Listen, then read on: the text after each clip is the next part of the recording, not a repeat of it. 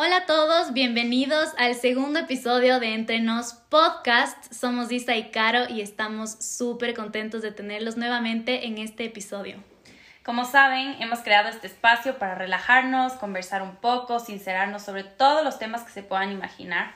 Y en este podcast vamos a hablar sobre maternidad, redes sociales, relaciones, emprendimientos, salud mental, pop culture, tabús y más. Muchas gracias por estar aquí nuevamente. Empecemos este segundo episodio.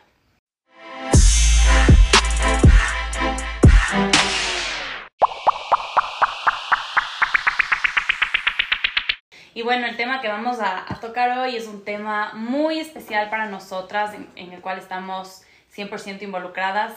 Em, es un tema sensible, un tema lindo y definitivamente algo que cambió nuestras vidas. Eh, el día de hoy vamos a hablar de nuestro embarazo. Eh, las dos estuvimos embarazadas durante la pandemia y las dos somos mamás jóvenes, entonces queremos compartir esta historia con ustedes porque esperamos poder ayudar a alguien que esté en la misma situación que nosotros, que le pase lo mismo. Y también eh, es algo que queremos que, sepan porque es la parte más importante de nuestra vida en este momento. Totalmente de acuerdo. Es algo que nos gustaría compartir con ustedes para que em, sepan que de una u otra manera, como a nosotros, se nos cambiaron los planes, la vida eh, nos dijo, ¿sabes qué? Por ahora el propósito que tienes que alcanzar y seguir es este, es ser mamá. Y tal vez a ti la vida te está diciendo lo mismo, pero de otra manera. Con eso eh, quisiera que empecemos este, este episodio con una frase tan potente y tan importante en mi vida que me dijo mi psicólogo hace algún tiempo, mucho antes de enterarme que, que iba a ser mamá. Creo que me voy a tatuar algún día. es, em, si le quieres hacer reír a Dios, cuéntale tus planes. Qué chistoso, qué bestia, qué buena frase. Es la mejor frase que he escuchado, te juro. Yo escuché una frase parecida que es, la vida siempre se ríe de nuestros planes. No importa cuánto planes, siempre, o sea, llámenle Dios, llámenle vida, llámenle destino, siempre hay algo que ya está hecho para ti por alguna razón y así es como tiene que ser y viene a enseñarte algo muy grande. Por ejemplo, en mi caso, embarazarme y tener una hija fue ese impulso para comenzar a ser más organizada de cierta manera. Qué hermoso, porque es algo, es diferente. O sea, no a todo el mundo le pasa así. No, para nada, ajá. Claro que me revolucionó la vida, no te miento, pero sí. Entonces, yo viví todo este proceso y lo sigo viviendo en pandemia. Yo me enteré que estaba embarazada en pleno lockdown, en el momento más fuerte, cuando todo empezó exactamente hace un año y que nos iban diciendo dos semanas más.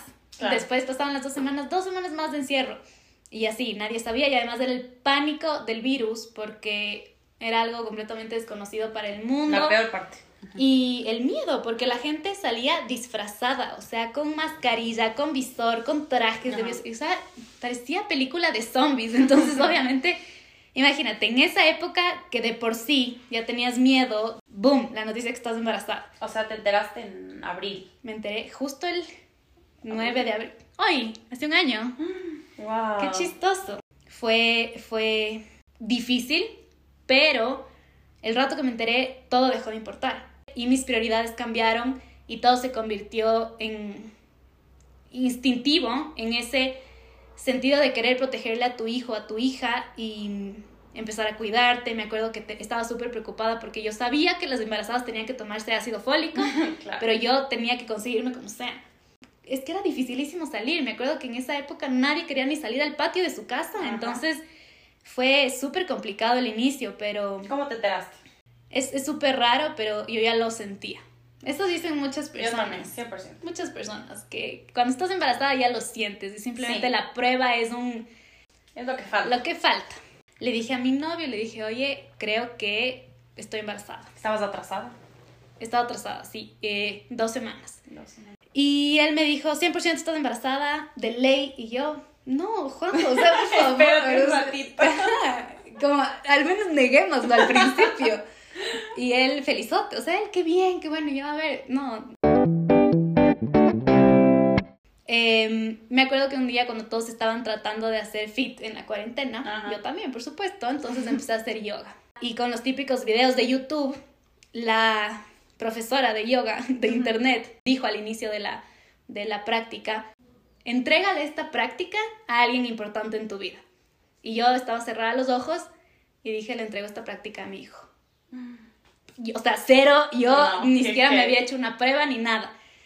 Y terminé de hacer yoga y me fui al cuarto de mi mami y le dije, mami, necesito que me compres una prueba de embarazo. Porque claro, en otras circunstancias me hubiera ido yo misma a comprarme la prueba de embarazo. Pero, ¿y no te costó full, o sea, cómo entraste al cuarto a decirle eso a tu mamá?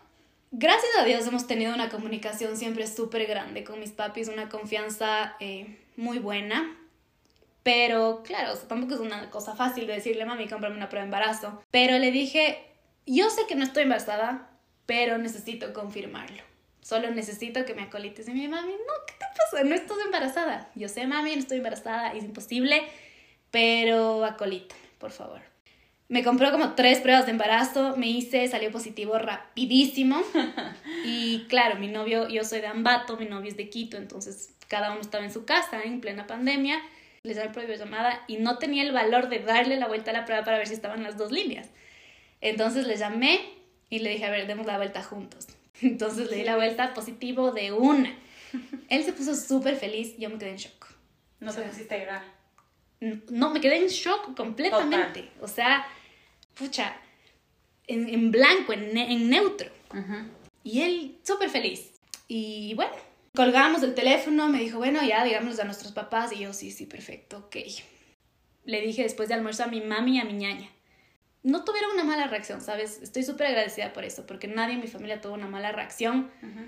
Y mi mami solamente me abrazó y me dijo, te toca crecer más rápido tenía lágrimas en los ojos, por supuesto, y yo también, pero no, no me habló. Mi hermana no dijo nada, igual solo me abrazó, pero no me dijo nada. Y lo más difícil, esta fue una de las preguntas que nos hicieron, para mí fue más difícil decirle a mi papá, sobre todo porque es la persona que más cree en mí. Mi papá es la persona que es mi, mi fan número uno, o sea, él, ajá, él siempre me ha dicho que está demasiado orgulloso de, todo el potencial que yo tengo, de todo lo que puedo alcanzar, o sea, él, él apuesta por mí, él pone sus manos en el fuego por mí. Mi mamá igual, no digo que no, pero es esa, ese sentimiento. ese sentimiento de papá-hija. Entonces, fucha, el miedo que yo tenía de decirle a mi papi, porque no fue, digamos, planificado, se nos vino de sorpresa, y sobre todo porque se interponía en mis planes. Así es. Entonces, no me dijo nada, y creo que fue peor que no me diga nada eh, solo se paró, se quedó viendo a la ventana y se fue. Y yo, no, qué bestia, o sea, que sí. dime algo, aunque sea... No sé qué es peor. No sé qué es peor. Después de unos minutos, claro, yo me fui a mi cuarto y dije, bueno, ya se fregó, ya lo que tenga que ser. Vino, me abrazó y estaba en mi cama, me acuerdo, me abrazó y me dijo, nadie se ha muerto, es todo lo contrario, viene una vida a alegrarnos. Entonces, vamos a salir adelante como hemos salido de todas y siempre cuenta con nosotros. Ahí sí, me fui en un llanto, no sé, no te imaginas, fue como, wow, gracias. Y, y, se ha hecho toda la vida, toda mi vida se ha hecho muy presente ese, ese apoyo de parte de mis papás y de mi familia, pero ahora muchísimo más. Entonces, yo tenía 20, 21 años cuando me enteré, ahorita tengo 22 y mi novio tenía 20. Entonces, Claro, éramos guaguitos, somos guaguitos todavía, pero, pero con un hijo maduras demasiado.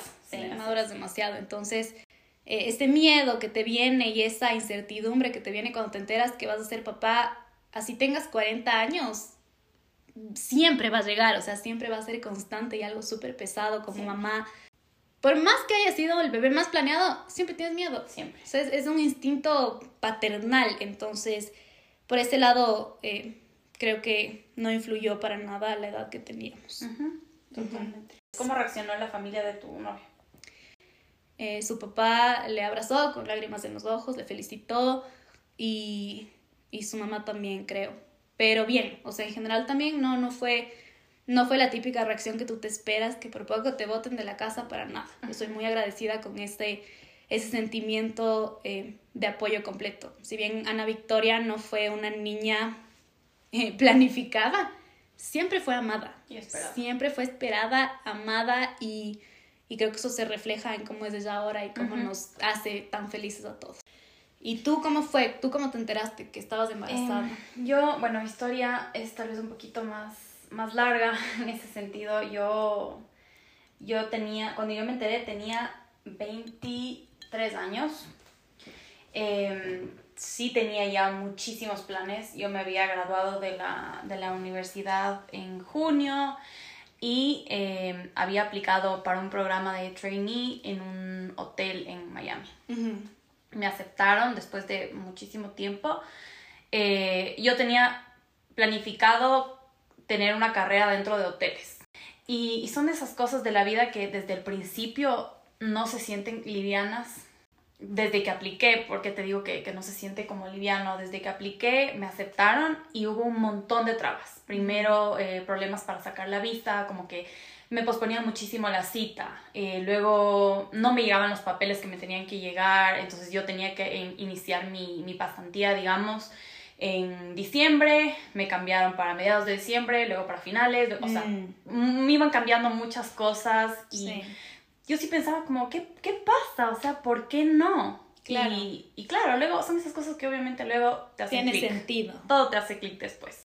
Y esta vez me sentía súper rara, eh, incluso mis amigas me decían, ¿qué, ¿qué, pasa? O sea, pero si estás feliz, tu sueño, ¿qué pasa? Me acuerdo clarito, el Ricky, mi novio, eh, yo lloraba con él mm. antes de irme y me decía, pero, pero ¿qué pasa? O sea, es lo que tú quieres. Yo decía, no, es que sí quiero, pero me da pena, solo me da pena, no sé cómo explicar, tenía un sentimiento en el corazón que nunca antes me había pasado, o sea, muy raro. Y yo entre mí misma en las noches pensaba como, ¿qué me está pasando? No entendía, porque yo, era mi sueño, eso quería y me sentía súper mal. Ya con la visa y el pasaje en las manos. Llegó el día de irme al aeropuerto y en el aeropuerto llegué y me habían cancelado el vuelo. o sea, otra traba más. O sea, yo no tenía que irme. Qué bestia. Bueno, me fui llorando en el avión cuando ya conseguí otro vuelo. Llegué y desde que llegué, igual, terrible. O sea, mm. pasé unos días muy malos. Fui con tres chicos a abrir la cuenta de banco, todos muy bien, rapidísimo. Y yo, no, justo era como que al azar tú no puedes porque te, me pedían más papeles a mí. no, me, no puedo abrir la cuenta. Eh, luego con el Social Security tuve un problema también con la reactivación, me trataron de duplicar, o sea, todo mal, todo, todo, todo mal. Eh, o no sea, conseguía el, universo te gritaba no. O sea, no, solo faltaba una señal que me diga como, no tienes que estar aquí, o sea, punto. Yo pasaba todos los días desde las 7 de la mañana hasta las 7 de la noche caminando todo Miami Beach buscando departamento. Yeah no nos aceptaban porque pedían más papeles, pedían muchísima plata, eh, ya se ocupaba, o sea, todo, todo mal, Lisa, te juro ahorita que me regreso a ver es como, qué tonta, o sea, cómo no me di cuenta de lo que estaba pasando. Y yo realmente ahí te pones en, ese, en la posición de víctima de todo, todo, todo me pasa, todo me sale mal, o sea, ¿por qué yo no puedo y el resto sí? ¿Qué está pasando? Entonces yo, esa fue como las primeras 100 señales del universo, que yo no tenía que estar ahí. Em, y estando ahí, yo también ya estaba retrasada, me parece que tres semanas, estaba retrasada dos o tres semanas. Pero yo no confío tanto en las pruebas de embarazo porque yo antes de viajar me hice cuatro pruebas de embarazo. Todas salieron negativas, de diferentes marcas, en diferentes tiempos. Me hice dos de las de, de farmacia porque yo ya sospechaba, como tú dices, sabes, o sea, yo tenía este sentimiento dentro de que estoy embarazada, pero, pero no. Me hice dos pruebas de diferentes marcas, negativo las dos en diferentes días. Luego antes de irme, mi chequeo ginecológico, mi ginecólogo que ya vio que estaba atrasada, me hizo otras dos pruebas de orina de las más pro y me salió negativo las dos, igual. Y me dijo, no te preocupes, seguramente eh, cuando son el estrés, o sea, tantos cambios emocionales, te vas a ir, estás viajando, porque yo sí estaba demasiado estresada. Eh, cuando llegues allá y te relajes, seguramente te va a dar. Entonces ya aparecieron cuatro pruebas negativas. Y además, si te dice tu ginecólogo, te vas a bien. Exacto. Llegué allá y yo decía, no me baja el mes porque sigo súper estresada. O sea, estaba muy estresada, estaba como a full todos los días. Yo decía, ya, o sea, en algún punto me llegar, pero igual tenía esa espinita adentro y de la nada un día que decidí relajarme porque ya estaba full estresada, me había pasado todo mal y dije, o sea, estoy aquí en Miami Beach a 10 pasos de la playa y no me he ido a la playa ahorita por estar tan estresada, me voy a ir a la playa hoy día, punto. O sea, ya, estoy alta. Mientras estaba caminando hacia la playa, me dieron unas náuseas terribles, terribles, terribles. Y ahí sí dije, se cagó.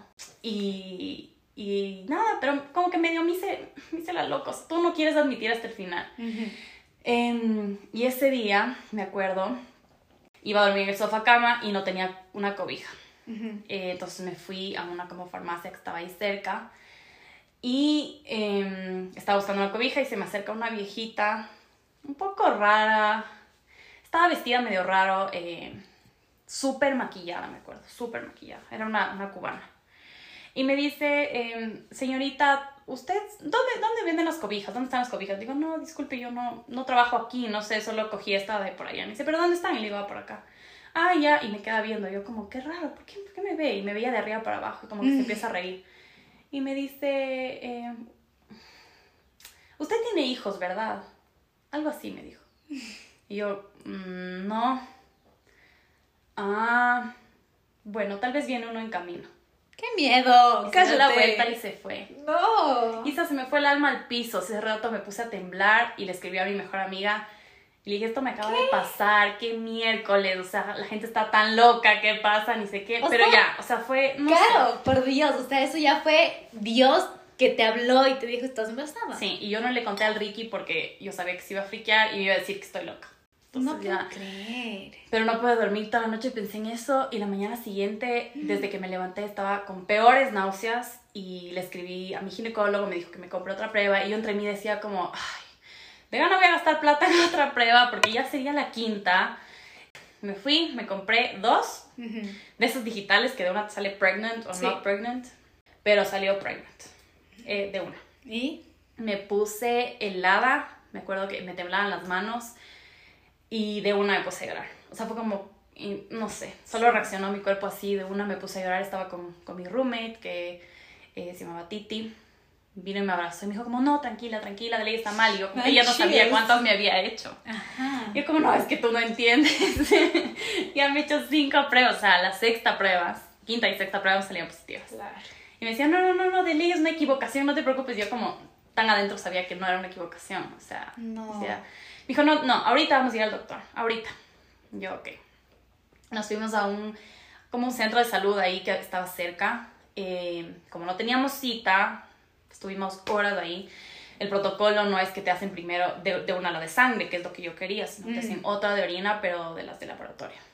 Me hice esa prueba y realmente estaba esperando eh, los resultados. Pero bueno, antes de esto, em, yo le llamé primero, primero, primero a mi novio, de una. Le conté, él estaba trabajando, me acuerdo, y se quedó helado totalmente. Y, y me acuerdo que lo único que me dijo, como, bueno, tranquila, ya, no llores, no pasa nada. Eh, esto es algo hermoso, como que nos vamos a hacer cargo los dos, va a ser algo súper lindo. Eh, sí lo habíamos planeado, solo que no ahorita, pero todo llega cuando tiene que llegar. Como que algo así me dijo, y obviamente también estaba en shock, pero me calmó full. Colgué y le llamé a mi mejor amiga, también se quedó helada, pero igual me dijo algo parecido, como ya, o sea, pecho a las balas, no pasa nada. Entonces, cuando ya me fui al doctor, me hice la prueba, estuve como cinco horas esperando sin saber nada y supuestamente me tenían que dar el resultado y después pasaba la consulta médica, pero me llamaron para tomarme los signos vitales y ni bien me senté en esta enfermería, la señorita me dijo, em, bueno, ¿y, ¿y, te lo vas a quedar o no? Me quedé helada porque claro, es que en Estados Unidos ahí tienes chance de abortar. Exacto. Y me quedé helada y creo que ya vio la reacción en mi cara y me dijo, ah, no, no te habían dicho. Y yo como, no, nadie me había dicho que sí, era positivo. Y me dice como, no, sí, bueno, tienes que tomar esta decisión porque eh, tengo que ver si es que te abro la consulta con la ginecóloga o con un médico general. Fue como rapidísimo todo. Decide tu eh, vida ahora. Ahorita, ese instante, solita. De una, o sea, instintivamente yo dije, sí, me lo voy a quedar. No tenía idea qué iba a ser, ni cómo iba a ser, ni cuál iba a ser el siguiente proceso, pero nunca en la vida se me ha cruzado por la mente no tener un bebé si es que me quedaba embarazada. Em, no, o sea, de una dije sí. Me abrió la consulta con la... Fue todo muy rápido, me empezaron a hacer un montón de preguntas. Eh, ¿Tienes seguro? ¿Quieres seguro para el bebé? Eh, te voy a sacar las cinco siguientes citas. o sea, como muy rápido. Yo no dejaba de temblar. Aparte era como el aire acondicionado a mil ahí en el hospital. Yo solo temblaba y respondía como sí, no, sí, no, pero no sabía qué estaba hablando. Me preguntó un montón de cosas de enfermedades. De, yo, o sea, te contesté por inercia, ya ni me acuerdo qué dije. Pasé donde la doctora y ni bien entré fue un shock súper grande porque la doctora estaba súper feliz y me dio un abrazo. Yo nunca le había conocido, una mm, gringa. Me dijo como congratulations y fue boom. O sea, ese rato me di cuenta de lo que había pasado. Fue como la primera persona que me felicitaba por estar embarazada. Claro. Es de ese rato, o sea, yo no podía dejar de temblar, te juro, era una sensación única y bueno, me revisó, me dijo que estaba todo bien y así mismo me dio como ya el calendario de las siguientes consultas con ella. O sea, yo nunca dije sí, no, pero ya me dio. y, y, nada, y salí y ese rato me tenía que hacer ahí unas pruebas de, de sangre. Eh, que gracias a Dios pude hacerme eso porque aquí no hay tantos, o sea, son súper específicas. Me dijeron tienes que hacerte prueba de, de todo, o sea, realmente de, de VIH, de papiloma, de para mí, para, para el bebé, o sea, que venía en ese tiempo, a ver qué tenía. Y yo estaba solita y ese rato me dijeron estas pruebas, eh, ya firmé todo, porque te juro, yo solo estaba actuando como una muñeca ese rato. Cuestan eh, como 700 dólares. Yo ese rato me quedé la y fue como, no, o sea, un ratito, a ver, espera, no, no, es que ya está registrada, o sea, como vas a tener un hijo, es de obligación que te hagas estas pruebas, no puedes como posponer. Yo como, pero, mm. ¿qué hago? No tenía, mis papás no sabían ese rato, yo no tenía esa plata y justo vino una de las chicas de las enfermeras y me dijo, no, esto cubre el seguro de aquí, que no te preocupes, ta, ta, ta, bueno, eso. Me hice las pruebas y salí tardísimo de ahí, o sea, salí como a las 7 de la noche, le llamé a mi novio, le confirmé y ya ese rato se puso súper feliz, o sea, él realmente mm. estaba muy feliz. Em, fui a comer y ese rato me acuerdo que me escribió mi mamá y me mandó un mensaje X de cómo estás, que no hemos hablado todo el día, ta, ta, ta. Y me puso, Caro, ya te bajó, porque ella sabía que estaba atrasada. Mm. Y yo no sabía qué responder. Le digo, más o menos saben. Ajá, ya saben. Y yo, sí, sí, sí, más, sí, sé que ya lo hablamos, ya. Pero em, dije, no, o sea, les tengo que decir sí o sí hoy, porque si no les digo hoy, voy a dejar pasar tanto tiempo. Estaba súper, o sea, muerta de miedo. Les dije que quería hablar con ellos. Me llamaron por videollamada eh, y les dije, o sea, de una. Y claro, ¿cómo estás? Hablamos un poquito y de una les dije, quería decirles algo, estoy embarazada. De una, o sea, porque sabía que si no les decía así, no les iba a decir. Em, realmente reaccionaron muy mal. Se quedaron fríos. Se quedaron helado. Mi papi me acuerdo que dijo de una como, ¿qué? ¿Qué dijiste? Como si, o sea, ¿qué pasó? Fue un cortocircuito. Eh, repetí y de una me acuerdo que los dos se pusieron rojísimos. Eh, estaban, no, o sea, reaccionaron muy mal, muy, muy mal. Me dijeron un montón de cosas, eh, especial mi mami. Y creo que respondiendo a la pregunta, una de las preguntas que nos hicieron, a mí sí se me hizo más difícil esa parte de decir a mi mamá. Porque eh, es mucho más cerrada, tiene mucho más estas, estas como creencias de cómo deben ser las cosas, súper así. Entonces creo que por eso me costó más en la parte de decirle a mi mamá, pero en el otro lado, lo de mi papá, como tú dices, eh, en el sentido de como decepcionarle, de igual, o sea, mi papá es mi mayor fan y siempre ha creído en mí y como todo, entonces sí fue muy duro de las dos partes. Em, fue una conversación durísima, muy larga creo que uno de los días que más he llorado. Pero fue el, cuando terminé fue un, o sea, ya, un alivio, o sea, ok, de aquí en adelante sí, vamos a tener que seguir hablando. Hay un pero la más difícil pasó. Pero ya pasó, o sea, fue un alivio, pude dormir toda la noche em, y en los días siguientes seguí hablando con mis papás. Eh, fue mejorando durante los días, sobre todo con mi mami, hubo mucho choque, fue muy difícil. Em, con mi papi esa misma noche me acuerdo que me mandó un mensaje hermoso. O sea, ya ni me acuerdo qué me dijo, pero algo así como, eh, tú eres mi chiquita, siempre voy a tener tu, tu espalda, como que aquí estoy. Eh, creo que como tú dices, fue este sentimiento para ellos de, de, de, igual que tú, de perdida. O sea, ¿cómo te sientes tú? De qué va a pasar ahora. Sí, es que es una incertidumbre. Y también para ellos fue súper duro porque sabían que yo estaba cumpliendo mi sueño. Que yo estaba allá trabajando, a punto de empezar a trabajar en lo que quería. Vieron todo lo que pasé para llegar allá, toda mi formación, todo. Entonces creo que esa fue como el mayor, la mayor frustración que ellos sintieron de, de fue la, la, reacción de la, se cagó, o sea, te cagaste la vida. Que ahora sé que no es así para nada, pero cuando tus papás te dicen eso, también te, te crees eso. Claro. Entonces eh, fue súper duro. Le cambian por el otro lado los papás del Ricky. Mm, Ricky le contó primero a su mamá y a sus hermanas. Me acuerdo que su mamá se quedó, o sea, él me contó que su mamá se quedó en shock igual, helada pero de una dijo, le felicitó y pues le dijo que ya, o sea, que hacernos responsables y pues ya. Y las hermanas de una, ay, qué hermoso, felicitaciones, un bebé, ta, ta, ta. Em, y el papá de Ricky también creo que lloró el rato que le contó, se emocionó full y luego como que brindaron y todo, o sea, estaba súper feliz. Mm. Y fueron reacciones muy polarizantes en ese sentido. Em, pero ya con el tiempo fue, o sea, mis papis se convirtieron en los abuelos más felices del mundo no creo que haya nadie en el mundo que le quiera más a la, a la Florencia que ellos, o sea, les cambió la vida drásticamente. Eh, es muy duro al principio para todos, eh, para mí también ese rato de no saber qué hacer y también tomar un montón de decisiones al momento de, de ahora qué voy a hacer, estoy acá, qué voy a hacer. Eh, los siguientes días fueron muy como duros en el sentido de teníamos que ver qué, íbamos a hacer con, qué iba a hacer con mi vida. Yo me enteré el 31 de enero del 2020. Pero ya tomando en cuenta, era un trabajo muy fuerte el que iba a hacer, iba a estar parada 13, 14 horas al día. No quería arriesgar mi vida, la vida de la bebé.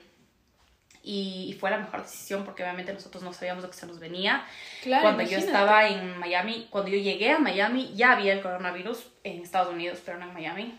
Pero decíamos que era como una gripe, o sea, nunca fue algo muy heavy al principio tomé la decisión de regresar, fui el día lunes, me presenté en el, en el hotel y les dije a las chicas de recursos humanos, ¿saben qué? Me enteré este fin de semana que estoy embarazada, estoy súper feliz y me quiero dedicar 100% a esto, muchísimas gracias por la oportunidad, pero me, voy. me tengo que ir. me abrazaron, me acuerdo que felicitaciones, que, que... O sea, para mí en ese momento era súper choqueante que me digan felicitaciones. Sí. Porque no, no, no, lo creía y más era la reacción de, wow, y esto, y qué pasó, y claro, y la mala reacción de mis papás que, que me digan felicitaciones era un shock para mí.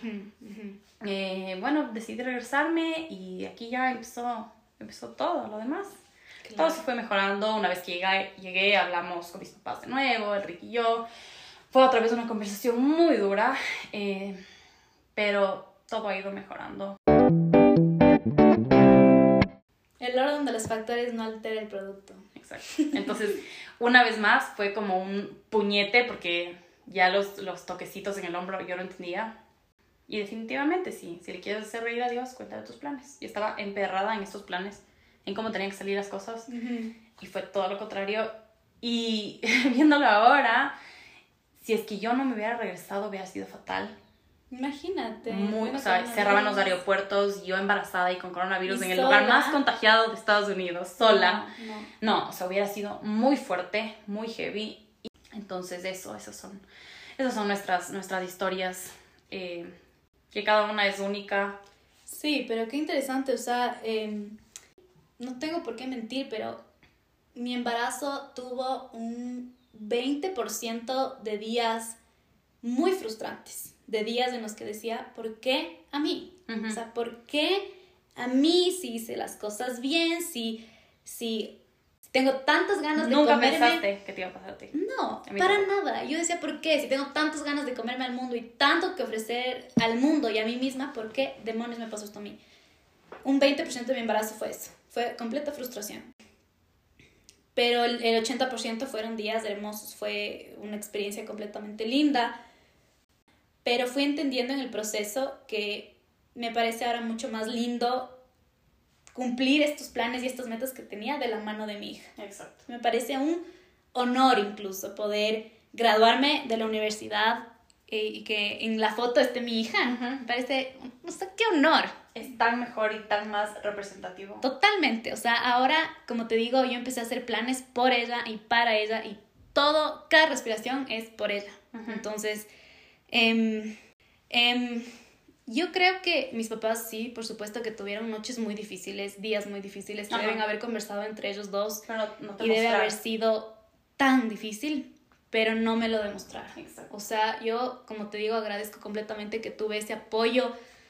Por otro lado, el proceso de, de mi embarazo ya igual en, en pandemia fue, sí fue complicado. Y mi preocupación más grande era no poder compartir mi embarazo con el Juanjo porque estábamos en pleno encierro, él vivía en otra ciudad y yo dije, no puede ser justo que el papá de mi hija me vea a mí cuando ya tenga panza. O sea, ¿cuándo le voy a ver? Fue complicado, nos vimos como después de unas dos semanas de enterarnos porque además habían restricciones vehiculares de provincia a provincia. O sea, todo era un lío. Película. cuando, tú te enteraste, ¿cuántas semanas tenías? Seis semanas. Yo también. Seis, semanas de embarazo. Entonces, mi proceso fue tan diferente al tuyo porque ponte, a mí me hubiera gustado tanto que la enfermera o cualquier persona me diga felicitaciones. Yo pasé encerrada en mi casa hasta el día de hoy. Eh, claro, ya nos vimos con el Juanjo, vinimos a, vivir de una juntos y más o menos que ahí comenzó el, este proceso de ya formar tu familia y de asimilar completamente que estás embarazada, que tienes que empezar a hacerte un poco más responsable de ciertas cosas. Mi primera cita, por ejemplo, con el ginecólogo fue por teléfono.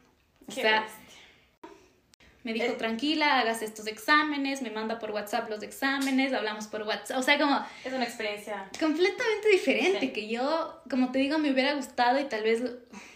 No sé, no sé, pero ahorita yo siento que lo hubiera asimilado mucho mejor al inicio si es que era todo más real y menos virtual. Entonces, em, claro, ya después vine aquí, todo, eh, y ahí sí nos fuimos eh, donde el doctor completamente disfrazados con, eh, con chisguetes de alcohol, con eh, gafas, con mascarillas, o sea, todo. Y no sé si a ti te pasó lo mismo, pero la primera vez que le ves en un eco a, tu bebé es sublime, o sea, es un momento inexplicable que, que por supuesto, o sea, una, una, alegría completamente. Sí. Y creo que más como mujer, porque está creciendo adentro de ti un ser humano. es, impresionante. Es impresionante y es algo como que con, no entiendes hasta que tú eres mamá. Hasta que te enteras que estás embarazada, hasta que empiezas a sentir cosas adentro tuyo. Y definitivamente ese punto tan importante que es el, el primer eco, el poder escuchar el, el corazón de tu bebé, es, es de otro mundo. O sea, no hay cómo explicar, no nada se compara. Yo, para mí sí, yo, mi primera cita en el, en el doctor, em, fui sin mascarilla todavía, todavía no estábamos usando mascarillas. Fue la primera vez que, que vimos un puntito y, y, escuchamos el corazón, fue increíble. Y el 13 de marzo nos mudamos con Enrique. Como tú dices, también es el, el shock, es, es algo muy, muy heavy también. Es que tienes que aprender un montón de cosas. Tienes que aprender a entender que estás embarazada, porque no lo planeaste. Tienes que aprender a, a ser más responsable, a, empezar a formar tu propio hogar, tus propias costumbres. Tienes que aprender a convivir con una persona que si bien amas, la convivencia es súper complicada.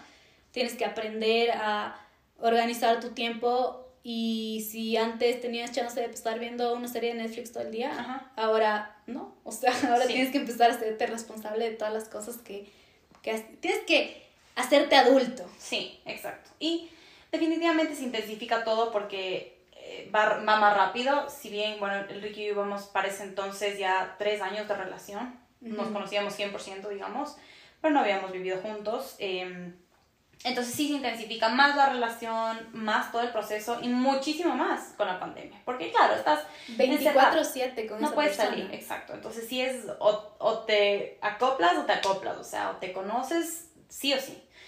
Y, y sí fue esa parte también muy dura, eh, creo que en otro capítulo podríamos como que entrar en eso, eh, pero fue muy lindo, fue hermoso poder compartir todo este proceso con el Ricky. Yo agradezco realmente haber podido compartir el proceso completamente con él, como tú dices, es muy especial. Por otro lado, creo que sí nos tocó diferente a ti y a mí porque tú viviste 100% todo dentro de la pandemia, yo no. Sí. Pero creo que como mamás, eh, si bien en un embarazo en general todo te asusta, todo te da miedo, piensas, o sea, una gripe 100 veces peor, un dolor de panza 100 veces peor, porque no te puedes tomar cualquier cosa en una pandemia sí da mucha más ansiedad. Eh, yo nunca viví realmente ningún episodio muy fuerte de ansiedad, pero sí me daba mucho miedo y sí pensaba en el momento, tenía la esperanza de que cuando nazca la Florencia esté ya todo bien. Obviamente no en el caso, no iba a pasar, o sea, algo loco, pero, pero sí pensaba, como ojalá para el baby shower ya pueda juntarme con mis amigas. Sí, sí, y sí es algo que sí me dolió, me acuerdo haber hasta llorado incluso por el baby shower, yo sí decía, yo también. No, ¿cómo me tocó esto a mí? O sea, mi primera hija, qué emoción y no puedo verles a mis amigos, así fue súper fuerte. Pero bueno, creo que es una experiencia única, no todo el mundo puede decir que estuvo embarazada en pandemia y, y nos enseñó mucho, nos enseñó mucho, mucho definitivamente, nos dejó un montón de enseñanzas, es algo súper fuerte haberlo vivido y te sientes mil veces más una súper mujer por haber dado a luz y estar embarazada en pandemia. Eh, tú eres la única forma de protección para tú para tu hijo y eso es, eso es increíble. Yo tampoco tuve episodios fuertes de ansiedad en mi embarazo, pero sí, sí eran frustraciones feas, justamente, o sea, no poder salir, no poder... Yo me vi con mis amigas, creo que hace un mes por primera vez, ya dada, o sea, Y eres otra persona. ¿Y qué pasó? Eres otra persona, pero exacto, ellos nunca me vieron en mi No proceso de embarazo. Es una evolución. No poder que la gente no me toque mi pancita. Ajá. Todas las embarazadas dicen, ay, no, es tan estresante que te toquen la Y pancita. tú solo Yo querías. quería que me toquen la pancita, yo quería tener contacto humano. Fue lindo y fue cómodo también, de cierta manera, estar Sí. embarazada en pandemia porque para mí, por ejemplo, haber tenido que ir a la universidad con esa panzota que tenía, hubiera sido tan difícil, hubiera Ajá. sido, uy, no me imagino. Hubiera llegado tarde a todas mis clases y hubiera tenido que salirme a vomitar en cada clase, o sea, no me Sí. imagino cómo fue, cómo hubiera sido. Por ese sentido fue súper fácil, porque a veces me sentía mal y tenía eh, clases en la cama. o sea, todo bien. Ajá. Em, no, no creo que me quejo por ese lado. Creo que la pandemia nos llegó más bien en el momento preciso a nosotros. Así es. Para vivir juntos, para compartir, para aprender a ser papás, para aprender a, a formar un hogar. Otra de las ventajas que podría decir de estar embarazada en pandemia es que eh, tienes mucho tiempo para estar tú con tu hijo, como para conectar, para estar presente. ¿Qué te parece lo, lo peor? Estar en pandemia. claro. Si me embarazo de nuevo, no quiero estar en pandemia otra vez porque seguro es otro ride, otra Ajá. experiencia muy diferente estar embarazada en situaciones normales. Total. Creo que en general no cambiaría nada. Lo único que no me gustó de mi embarazo fue el final, o sea, sentirme ya tan pesada, Ajá. no poder caminar, que me duelan los pies. eh, me acuerdo que yo pensaba y decía, ¿será que vuelvo a sentirme normal alguna vez en mi vida? Y le decía, Juanjo, ¿tú crees que algún día me dejen de doler los pies? Y eso me daba la risa porque yo era tan constante, o sea, Sí. no podía lavar los platos, yo lavaba los platos sentada, hacía todo sentada, me daba pereza moverme, me daba pereza respirar. Pero y por ejemplo, dejando de, de lado la, la parte de la pandemia, ¿qué piensas tú, en tu caso, que fue lo mejor de estar embarazada? Eh, el crecimiento que me hizo a mí, tener a mí como persona, a mi hija. Creo que lo mejor de estar embarazada para mí fue ponerme metas, madurar de cierta manera, tratar de entenderme a mí. Yo antes también me dejaba a mí muchísimo de lado y cuando ya supe que voy a ser mamá, entendí que otra persona va a depender de mí y que yo tengo que criarle y formarle a otra persona para que sea un buen ser humano. ¿Y cómo estoy yo realmente internamente? Porque sé que si yo no estoy bien, mi hija no está bien. Y eso lo practico hasta ahora, eso se ha vuelto mi prioridad. Creo que eso es lo más lindo de mi embarazo, es la enseñanza más linda que me ha dejado. Y, y por supuesto ese sentimiento de, de sentirte la mejor mamá para tu hijo. Para mí, lo mejor de estar embarazada, creo que los mimos y poder hacer lo que me da la gana. Ah, bueno, también sí, comer O sea, todo lo que yo comer quiera. todo lo que quiera, porque Sin igual ya estás pena. gorda, ya nada. Todos los postres, todas las papas fritas, todas las hamburguesas. Sí. Obviamente hay que comer un poco saludable para la bebé, todo, pero ese rato es como, puedes hacer lo que te da la gana, puedes dormir Sí. las horas que quieras, puedes descansar lo que quieras y los mismos, o sea, de que todo el mundo, mi mami siempre me veía, ay, mi chiquita, y me acaricia, y la panza, a mí sí me tocaban full la panza, mi papi me veía con full ternura, me mimaba, mis abuelitos, mis tíos, em, mi novio, me aguantaba más, Sí. no se enojaba tanto, este, me, me, me complacía los antojos que yo tenía de comer. Y, y para mí, en general, eh, mi embarazo fue muy bueno. Yo fui muy bueno. feliz en mi embarazo, me encantó estar embarazada. O sea, pienso con, hasta con melancolía, me acuerdo, te juro, ¿cómo extraño estar embarazada? O sea, eh, me gustó muchísimo estar embarazada. Porque yo sé que hay mujeres que la pasan muy mal y que es lo peor y que no se pueden parar de la cama y que ya, solo, ya, o sea, desde el principio quieren que se acabe. Yo pasé muy bien, a mí me encantó estar embarazada, disfruté muchísimo, descansé mucho. Pero yo, por ejemplo, tuve también un embarazo, mi ginecólogo decía, es un embarazo de revista, increíble. Perfecto, exacto. Pero si bien me gustó este si bien me gustó estar embarazada y disfruté y nunca tuve nunca vomité, nunca Ujú. tuve como algo malo ni reposo ni nada por el estilo, gracias a Dios. No fue mi época favorita de Claro. mi vida, ¿sabes? O sea, me encantó el proceso, pero así como extrañar, así no tanto, la No, verdad. ¿Ves? Es súper diferente. Todo cambia, pero igual me encantaba. O sea, me encantaba vestirme como embarazada. Yo me encantaba no. sentirme como- Me encantaba mi pelo en el embarazo. Mi cara en el embarazo. O sea, para mí fue todo. glow glowy, completo. ¿cachas? Sí, para mí sí fue súper así. Para otras mujeres no. Para- claro, o sea, es, es diferente para cada mujer. Sí. Para mí, igual me gustó comer todo lo que yo quiera, hacer lo que yo quiera, pero en general, creo que sí, tienes tantos cambios en tu cuerpo, tantos cambios de humor, tantos cambios físicos que yo no me sentía yo completamente. Sí. Yo para mí la peor parte del embarazo sí fue, si bien como te digo, sí fue como un, un arco iris todo para mí, excepto la parte hormonal. Estaba extremadamente sensible. Me acuerdo un día lloré porque no podía atender la cama. O sea, me senté a llorar y entró Ricky y me dijo como, ¿qué te pasa? ¿Qué pasó? Yo como, ay, ya estoy harta y, o sea, y no pude poner bien la esquina de la cama. Y me dijo como, ¿Es, o sea, ¿es en serio? ¿Me estás, o sea, ¿qué pasa?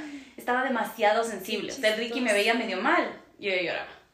Lloraba todo el día, eso sí, lloraba full, pero a pesar de eso me encantó. O sea, porque te entienden porque estás llorando, por lo menos. Yo soy súper sensible. Yo me acuerdo que una vez lloré porque me creo que había un montón de tráfico, me estresé y solo me puse a llorar en el carro y le dije, en Ambato no hay tráfico. Me gusta Ambato porque es más chiquito. En Ambato llegas a cualquier... Y lloraba. Era real. Lo sientes full. Qué bestia, o sea. Sí, sí, sí. Esa, esa parte sí diría que es la, la peor. Y hablando, por ejemplo, de los, de los antojos que nos preguntaron, a mí me hicieron una pregunta de cuál fue tu antojo. Mi antojo fue en mi vida, claro, en mi vida he tomado Nesquik de fresa, el polvito Nesquik de fresa. Y un día, una de las dos únicas veces que fui al súper, vi eso y dije, quiero. Metí al carrito y mi antojo más favorito del embarazo fue eh, leche Nesquik con fresa fría con hielos. Me hacía unas tres veces al día. Después mi antojo fue jugo de naranja, también me, cabía, me acababa un montón de jugo de naranja en, en un día. Pero eso me dio, eso sí me dio un poco de estragos, me hizo mal, entonces ya dejé de tomar, me daba... ¿Y de, de asco? Acidez. Asco al principio. Solo la primera semana, cuando me enteré que estaba embarazada, no podía comer nada. Ya. O sea, nada, nada, nada, nada. Me daba asco el agua. No podía nada. Pero me duró dos días. Tengo todavía un montón de Nesquik de fresa, pero ya nadie se toma porque ya no me da ganas. Es raro, es súper raro, es una parte hormonal súper rara y chistosa. A mí me daba, desde el que me enteré que estaba embarazada, me dio muchísimas ganas de fruta, Mm. especialmente de las frutas súper cítricas. Eh, tenía asco total a los vegetales crudos, así en ensalada. No podía ver una ensalada, me daba asco. No podía oler eh, pavo, el pavo así cocinando pavo, no, me daba full asco. Y eh, al Ricky, por ejemplo, le dio antojo de, de Fanta. Al Juanjo también le dieron antojos. Es como que los papás a veces se conectan de Sí, cierta sí, manera sí. y es chistosísimo porque yo me acuerdo que, por ejemplo, le decía a Juanjo que bestia me duele la espalda, ya no jalo y él a mí también. Yo intenté alistarme todo el embarazo y finalmente me di cuenta que uno va aprendiendo en el proceso. Sí. Nunca estuve lista. Yo me acuerdo que estaba de 38 semanas de embarazo, ya, o sea, Ajá. tampoco dando a luz. Y me acuerdo que, que decía, no estoy lista. No, todavía no soy la persona que quiero ser para ti. Pero una vez que nació, y una vez que me la pusieron en mis brazos, ¡pum! Ese rato, lista, ese sí. rato dije, ok, estoy lista, soy la mejor mamá. ¿Te sentías lista para ser mamá? Me preguntaron. Eh, la verdad, yo siempre he querido ser mamá. Quería ser mamá joven y tenía también un poco de miedo de no poder ser mamá. Tenía varios poliquísticos desde los como 15 años. claro. Y Yo investigaba y claro, te metes al internet y decía como que es muy difícil que te quedes embarazada. Entonces yo sí tenía en un punto miedo de, ok, algún día me voy a casar y quiero ser mamá y ¿Y qué va a pasar? qué voy a sentir si no puedo ser mamá hubiera sido muy fuerte para mí. Entonces sí tenía ese miedo. Cuando ya lo asimilé, sí me sentí lista desde el principio. Nunca dije, miércoles no puedo hacer esto. Y yo en cambio no. Aquí hay una pregunta. ¿Podían usar su barriga como mesita para comer? Al final, eh, nunca pude. No. O sea, un día antes de dar a luz, me acosté más o menos por ahí y me puse un plato, jaja, para la foto, pero nunca pude tener Sí. esa dicha de tener mi, mi propia mesa. Claro, no, yo nunca lo hice porque realmente era súper incómodo para mí estar o acostado o sentada totalmente recta, entonces nunca lo hice y más bien eh, no podía comer bien cuando ya tenía mucha panza. Claro. Porque no me tenía que sentar de lado en la mesa porque la panza se topa con la mesa, entonces nunca le usé como, como mesa, la verdad, pero gracias por la pregunta. Eh, ¿Qué te hubiera gustado saber antes de estar embarazada? Uf. Para mí 100%, o sea, me hubiera encantado que alguien me diga la lactancia es lo más difícil que vas a hacer en toda tu vida. Sí. Me metí un montón de seminarios sobre lactancia, leí un montón, investigué un montón y siempre, y sí, efectivamente es lo más hermoso del mundo, pero también es lo más doloroso y lo más difícil. Para ti, ¿qué- lo que te hubiera gustado que te digan antes. Lo que me hubiera gustado que me digan es, ¿te vas a sentir mal? La verdad es que no es tan bonito. Pero todo pasa además. Otra pregunta es, ¿cómo lidiar con el qué dirán estando embarazada en una pandemia? Yo creo que el qué dirán no varía mucho de si es que es de pandemia o no, no importa. Pero en un principio, como tú dijiste antes, me importaba mucho qué va a decir mi familia. Después, cuando ya decía ya como algún rato se tiene que entrar la gente que estoy embarazada, pero no de la misma forma. No me importó como me hubiera importado antes. Lo publiqué en mi Instagram y me sentí súper linda, recibí muchísimos mensajes hermosísimos, nunca había escrito tanta gente, gente que no, con la que no hablaba años. Me sentí muy bien y, y el que dirán más bien a ratos durante el embarazo pensaba porque, como te había contado, compartía, digamos, una foto de mí estando embarazada y veía que tenía full shares. Y decía como, ¿quién está compartiendo esto? O sea, seguramente están mandando mensajes como, ve la panzota, la Carolina Durán, o ¿sabías que estoy embarazada la Carolina Durán? Algo así, ¿no? Imaginaba yo, pero ya no me importó y cero que me importa ahora que piensen los demás. Por eso estoy aquí. Sí, yo igual. A mí nunca me importó. A ver, respondiendo a la pregunta, creo que sí es más fácil lidiar con el que dirán en una pandemia porque no ves a la gente, ¿sabes? O no ves las miradas de arriba para abajo de yo le conozco a esta maña. Primero, no tienes que salir ni siquiera al centro comercial y la gente no te ve. Total. Segundo, yo jamás le vi, les vi a mis amigas, ni siquiera jamás vi a gente conocida, jamás tuve chance de pasearme por la calle o lo que sea. Entonces, siento que de cierta manera sí es mucho más fácil lidiar con el que dirán. Igual la gente juzga, siempre juzga, pero por ejemplo en Ambato... Ambato es más difícil porque es una ciudad más chiquita, normalmente estás en un círculo mucho más reducido, de, o sea, sí fue más difícil en ese sentido, pero nunca me importó, o sea, porque viví en mi mundo, viví en mi burbujita con las personas realmente importantes. Y no te enteras. Pero sabes que yo nunca pensé que tenía que ocultarlo. Yo tampoco. Yo, sentí, yo tampoco. He, tenido amigas que, que, no suben muchas fotos, que no muestran, que no dicen. Pero está bien, que también. O sea, si es parte de tu proceso y es lo que tú necesitas. Exacto, pero no está mal. Yo nunca me sentí en esa posición de mejor no digo, nada que ver. yo tampoco, yo me enteré a los dos días, les conté a mis amigas y me acuerdo que pensé y dije, a ver, se supone que no tienes que contar hasta los tres meses porque es el tiempo más riesgoso. Y yo dije, no me importa, yo les conté ese rato. Es tan importante. Conté a todo el mundo, exacto. Lo que sí me molestó es que la gente empezó como a, de cierta manera, hacerlo como un chisme, como... Sí. Pero... Porque es diferente cuando cuentas como, oye, estoy embarazada, pero no dirás, porfa. O, qué huevada, estoy embarazada. me quedé embarazada. No, yo no conté. Para mí siempre fue una noticia hermosa. Pero siempre va a haber gente que hable, siempre va a haber gente que juzgue. Creo que la única manera de, lidiar con eso es la típica, llenarte de aceite y que te resbale todo lo que te dicen. O sea... Y si tú estás bien con eso, si tú estás bien con tu decisión de ser mamá, si estás feliz, es lo único que importa. O sea, verdad, aprovecha. Y yo sé que puede sonar, ay, estos males ya son mamás, entonces es muy fácil que digan, pero nosotros también pasamos por eso. O sea, también pasamos el por proceso que es difícil. también pasamos. Es difícil y capaz nunca se pone mejor, pero depende mucho de ti y de tu actitud. Y creo que es un momento, un punto clave también eh, para reconsiderar tu círculo social. ¿Con mm. qué personas te estás juntando? ¿Quiénes son y quiénes no son tus amigos? Eh, porque alguien que está dispuesto a contar algo tan importante y tan hermoso para ti como un chisme malo, tal vez no pertenece en ese punto de tu vida, ya no, ya no encaja con la persona que eres ahora. Entonces, yo tuve la gran suerte de tener estas grandes amigas que son ángeles y son los, las tías de la Florencia que han estado tan pendientes y tan... Se, se blendearon, digamos, están dentro de esta nueva faceta mía, de esta nueva parte de mi vida Amigos, también tuve en camino amigas y amigos que desaparecieron un poco, que no están tan presentes, o que tal vez lo tomaron como chisme o lo contaron como un chisme y, y vaya, o sea, no necesito eso y estoy muy bien. O sea, las personas que se quedan, ahí, ahí te das cuenta. Te das cuenta. Las amigas importantes. Creo que lastimosamente tienes que pasar por un momento súper importante en tu vida como es el quedarte embarazada para aprender a reconocer quién está y quién no está de verdad. En mi caso, la gente que más esperaba que esté Sí, sí te Fue como, ¿what? Sí. Y especialmente cuando eres mamá joven, es mucho más valioso porque hay personas que están en otra onda. Amigas y amigos que están en otra onda. Entonces, cuando sí se acoplan a ti y están ahí 100% y Eso son es hermoso. amigas, es, es impresionante. Sí, yo también tengo mis, mis, mis amigas poquitas que se han acoplado tan bien y han aparecido personas que gente que de verdad no me imaginé, o sea, que ya ni siquiera sabía que existía. A veces vuelven a aparecer y dices, qué bestia. Y es algo impresionante, es impresionante. Yo también, eh, gente que no había hablado años, que me escriben, me ha sorprendido muchísimo. En los últimos meses he recibido unos mensajes de mis amigos hombres del colegio felicitándome. Qué hermosa tu. ¡Wow! Súper lindo. Y es como nunca me hubiera imaginado.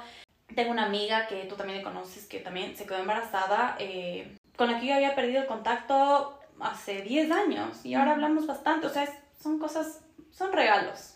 Y los amigos que se quedan son regalos y son verdaderamente valiosos. Yo quiero que el que yo siempre he creído que el que el que quiere puede. Sí, más que estemos en pandemia te puedes hacer presente con tu amiga que tuvo una bebé de mil maneras. Totalmente, totalmente, estoy 100% de acuerdo. Em, alguien también nos compartió su experiencia de ser mamá en pandemia y dice que para ella fue lo mejor porque tener clases virtuales, teletrabajo, eh, le permitió estar en su casa con su bebé y probablemente si no estábamos en pandemia no podíamos igual nosotras compartir tanto con nuestras hijas. Entonces, em, eso, sí creo que esa es una ventaja súper grande de, de, ser mamá de pandemia. Nos, nos, encantó compartir este tema con ustedes. Es un tema, como les dijimos, emocional, susceptible, muy lindo, eh, muy profundo para nosotras. No es fácil siempre hablar de estos temas, especialmente en nuestra sociedad y siendo mamás jóvenes. Sí. Pero si te está pasando a ti o te pasó a ti, que sepas que no estás sola, no estás solo. Siempre que quieran hablar, si es que están embarazadas, pueden escribirnos. En verdad estamos encantadas de poder conversar con ustedes ya que vivimos situaciones muy parecidas. Y gracias por estar aquí, gracias por escucharnos. Creo que el mensaje que a mí me gustaría dejarles es que no se frustren si la vida les da la vuelta. No se frustren si sus planes se cambiaron no maldigan el porqué de las cosas, porque siempre hay una razón. Yo en todo mi embarazo me pregunté por qué. A veces cada situación se demora más en enseñarnos el motivo y la razón por la que vinieron a nuestra vida, pero no se frustren. Sea que estén pasando por ser padres o por cualquier otro problema que tengan ahorita en su vida, siempre hay un motivo y siempre es para bien. Hay momentos súper difíciles, pero todo pasa. Todo, pasa. Todo pasa y todo pasa por algo y realmente Tú eres la mejor mamá para tu bebé y no hay nadie como tú en el mundo para esa bebé o ese bebé. Estás lista, tú puedes y realmente ser mamá no es siempre color de rosa. Hay momentos muy difíciles, eh, hay enseñanzas que solamente cachas cuando eres mamá y, y sabemos lo que es, sabemos lo que están pasando. Esto fue todo por el episodio de hoy. Muchísimas gracias por estar de nuevo aquí con nosotros. Como les dijimos, queremos que sean parte de nuestra conversación. Por favor, sigan enviándonos sus comentarios, sus preguntas, de qué quieren que conversemos. Pueden enviarnos sus preguntas siempre a nuestro Instagram, que es arroba podcast-entre nos. Y seguirnos también a nosotras en nuestras redes sociales. A mí me encuentran como arroba sermamá.blog. Y a mí me encuentran como arroba Y recuerden que todo lo que conversamos se queda entre nos. Gracias por estar aquí. Les esperamos el próximo episodio. Chao.